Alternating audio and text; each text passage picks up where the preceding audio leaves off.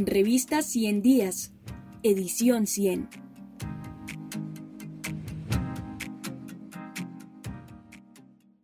Reconciliación. Necesidad en una Colombia polarizada. Mauricio García Durán. Los colombianos y colombianas vivimos una profunda paradoja. No obstante los esfuerzos por avanzar como sociedad, incluidos los múltiples acuerdos de paz y desmovilización realizados en los últimos 30 años en el país, hoy nos encontramos en serio peligro de reactivar el conflicto armado, que llegó a su menor expresión a finales de 2016, cuando se firmó el acuerdo de paz con las FARC-EP, pero que viene creciendo de forma importante en los últimos cuatro años con claras afectaciones a la población civil y a los firmantes de paz, como se ha visto en los asesinatos de líderes y lideresas sociales y de militantes de las FARC. Colombia puede volver a activar de manera seria el conflicto armado que nos ha tomado tanto tiempo negociar. Una paz sostenible no parece estar a la vuelta de la esquina en nuestro caso. Antes bien parece haber un déficit de dinámicas de reconciliación que nos permitan sanar las múltiples heridas del conflicto y acercar positivamente a una sociedad cada vez más polarizada entre la guerra y la paz.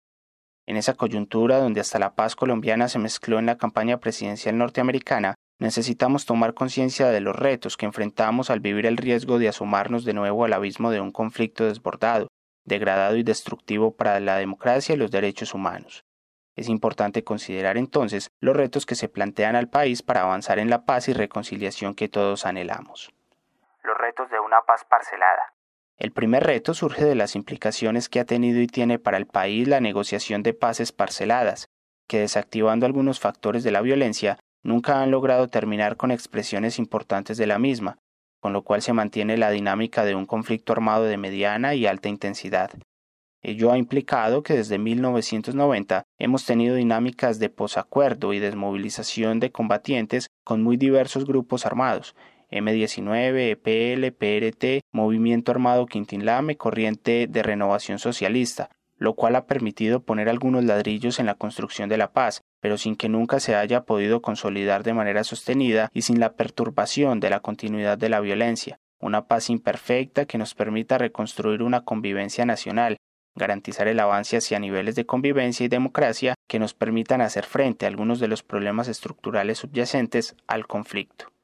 Sin embargo, esos acuerdos parcelados de paz nunca han logrado desactivar actores y factores importantes del conflicto armado y la violencia. Los acuerdos de paz de los 90, que trajeron aires de esperanza y contribuyeron a abrir el camino a una nueva constitución, dejaron activos los grupos guerrilleros mayoritarios, FARC-EP y ELN, quienes siguieron en su dinámica de lucha armada llegando al nivel más alto de la confrontación armada, como lo vimos entre el 2000 y el 2002. Mientras se negociaba la paz en la zona de despeje del Caguán, la confrontación en el resto del país alcanzó los mayores niveles contemporáneos. A esto se sumaba el creciente rol de los grupos paramilitares, que en esos años adelantaron lo que Daniel Pecot llamó acertadamente una guerra contra la sociedad. No en vano el 85% de las víctimas de esta guerra de más de 50 años fueron civiles. Por otro lado, los esfuerzos del gobierno de Álvaro Uribe para desmovilizar los grupos paramilitares entre 2003 y 2006 fueron una apuesta en gran medida fallida, que no condujo al real y completo desmonte de sus estructuras paramilitares. No obstante, la desmovilización, según cifras oficiales, de más de 30.000 paramilitares y la extradición de algunos de sus jefes a Estados Unidos lo que se pudo constatar en muchos de los territorios es que algunas de estas estructuras siguieron operando con nuevos nombres, menos politizadas y ciertamente vinculadas a las dinámicas crecientes de las economías ilegales, particularmente narcotráfico, minería ilegal y contrabando, este último ante todo en las zonas fronterizas. Pero este vínculo con dinámicas de economía ilegal no es patrimonio exclusivo de los grupos que emergieron de la desmovilización fallida de los paramilitares.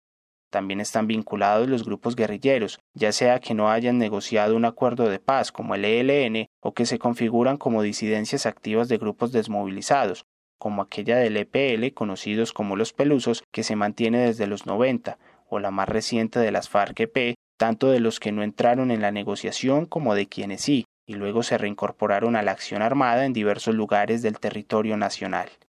No se puede desconocer la importancia de la negociación con las FARC-EP, que se desarrolló durante el gobierno del presidente Santos, dado el peso que este grupo tenía en la confrontación armada y en el número de combatientes involucrados.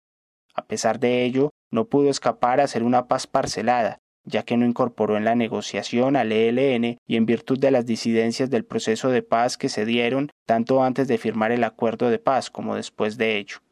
Esta condición de paz parcelada se incrementó por la incapacidad del Estado y sus Fuerzas Armadas de alcanzar un control efectivo de los amplios territorios desalojados por las FARC-EP, lo cual conllevó que los grupos armados ilegales existentes, tanto surgidos de la desmovilización paramilitar como de las guerrillas, se hayan transado en una disputa por el control del territorio y de las economías ilegales que se desarrollan en los mismos. La aplicación limitada de los acuerdos de paz no ha hecho sino reforzar esta lógica perversa de lo que puede conllevar una paz parcelada.